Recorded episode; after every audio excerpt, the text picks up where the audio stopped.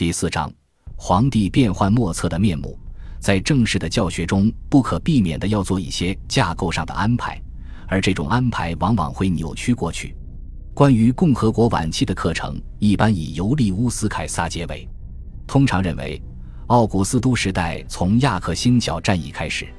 亚克星角战役要么被单独处理，要么被混入对元首国的研究中。而前四四前三十一年的后三头同盟执政时期很少受到人们关注，这加剧了乌大维与奥古斯都之间的割裂。一种比较少见的思路是，将奥古斯都及其生涯视为共和国的延续。人们的注意力一般集中在这二者的明显差别。奥古斯都并不知道他正在创建的新体制会延续许多个世纪。因此，这种研究思路会夸大从共和国到元首国的变化，毕竟在当时，这种变化肯定没有那么显而易见。这也会鼓励现代人使用“共和国”和“共和主义”等术语，并描绘出这样的图景：元老院的反对迫使奥古斯都将自己独裁的事实隐藏在共和国的表象之后；对尤利乌斯·凯撒的态度也会影响我们对他的继承人的理解。独裁官凯撒因为掌握了永久性的绝对权力而被谋杀，奥古斯都也获得了这样的权利，却能寿终正寝。因此，大多数现代学者认为，很显然，奥古斯都的行为方式一定与他的养父有着根本不同之处。尤利乌斯·凯撒赤裸裸地运用自己的权利，而奥古斯都则软化和隐藏自己的权利。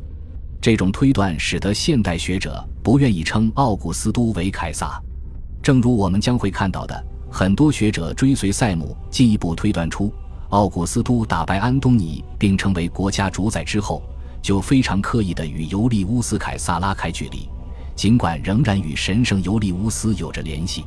这种想法很方便趁手，似乎能够解释为什么奥古斯都和尤利乌斯·凯撒的命运如此不同。人们不断重复这种想法，但不幸的是，没有证据能够支撑它。首先，奥古斯都和凯撒的对比是有问题的，因为我们不可避免的要考虑尤利乌斯·凯撒在前四十五年和奥古斯都在亚克星角战役之后所处的不同局势。似乎很少有人注意到，尤利乌斯·凯撒刚刚打赢了一场艰苦的内战，而他在生命的最后五年里，在罗马停留的时间很少。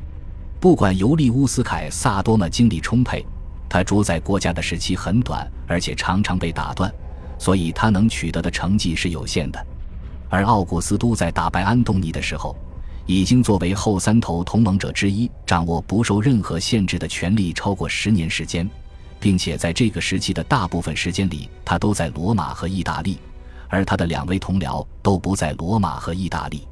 从亚克星角战役之后开始讲述奥古斯都的故事，就忽略了这些漫长的岁月。在这期间，他通过武力和提拔亲信巩固了自己的地位。与此同时，古老的贵族世家逐渐凋零。布鲁图斯和卡西乌斯失败之后，几乎无人敢步其后尘。有人认为，尤利乌斯·凯撒面对着一群死硬的元老院传统派的反对，未能安抚他们。所以，奥古斯都一定也面对并且战胜了类似的反对派。这种观点是没有根据的。奥古斯都和尤利乌斯·凯撒所处的局势实在是千差万别。很多现代学者钟爱的观点，奥古斯都受到元老院反对，并没有令人信服的证据。事实上，罗马贵族表现出的对共和国体制的忠诚，还不如今天的学者。若是仔细观察一番，我们会发现，尤利乌斯·凯撒和凯撒·奥古斯都之间的差别其实没那么大。为了讲述一个全新的关于奥古斯都的故事，我们有必要避开许多代人积累下来的学术辩论。本书不是关于那个时代的史册，而是一部传记。所以，尽管我们需要考虑更广泛的事件，但必须将注意力聚焦于奥古斯都本人。我们有必要知道，在他人生的每一个节点。他身处何方？如果有可能，还要知道他在做什么。这样的研究告诉我们，他花了很多时间在意大利或各行省旅行。除了两世纪的哈德良，他的后继者当中很少有人这么做。我们还清楚的知道，他即便年迈之时，也承担着繁重的工作。他政治生涯的基础不仅仅是简单的改革和立法，还要关注细节和日常维护。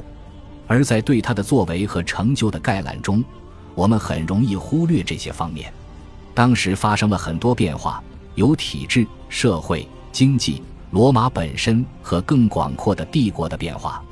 如果我们能把握这些变化产生的节奏，就能真正理解它们的重要性。这是一部篇幅很长的书，我原本也可以轻松地把篇幅翻一倍或两倍。我努力帮助读者一瞥奥古斯都对意大利和整个帝国的影响，以避免局限于观察罗马一些贵族世家的命运。但篇幅的限制使得我无法添加更多细节。本书一笔带过的许多主题都可以写出长篇著作来。用几页纸来概括维吉尔的《埃尼阿斯纪》是一件让人非常受挫的事情。没有机会探讨奥维德和其他一些诗人也令我遗憾。本书写作过程中让我最感愉快的事情之一，是有机会重读该时期的诗歌和其他文学作品，其中很多作品是我结束学生时代以来第一次阅读。我尽了最大努力去帮助读者领略这些作品，同时保证不偏离奥古斯都这个中心人物，毕竟这是一部关于他的书。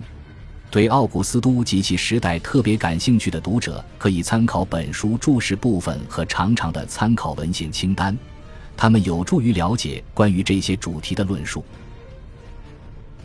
感谢您的收听，喜欢别忘了订阅加关注，主页有更多精彩内容。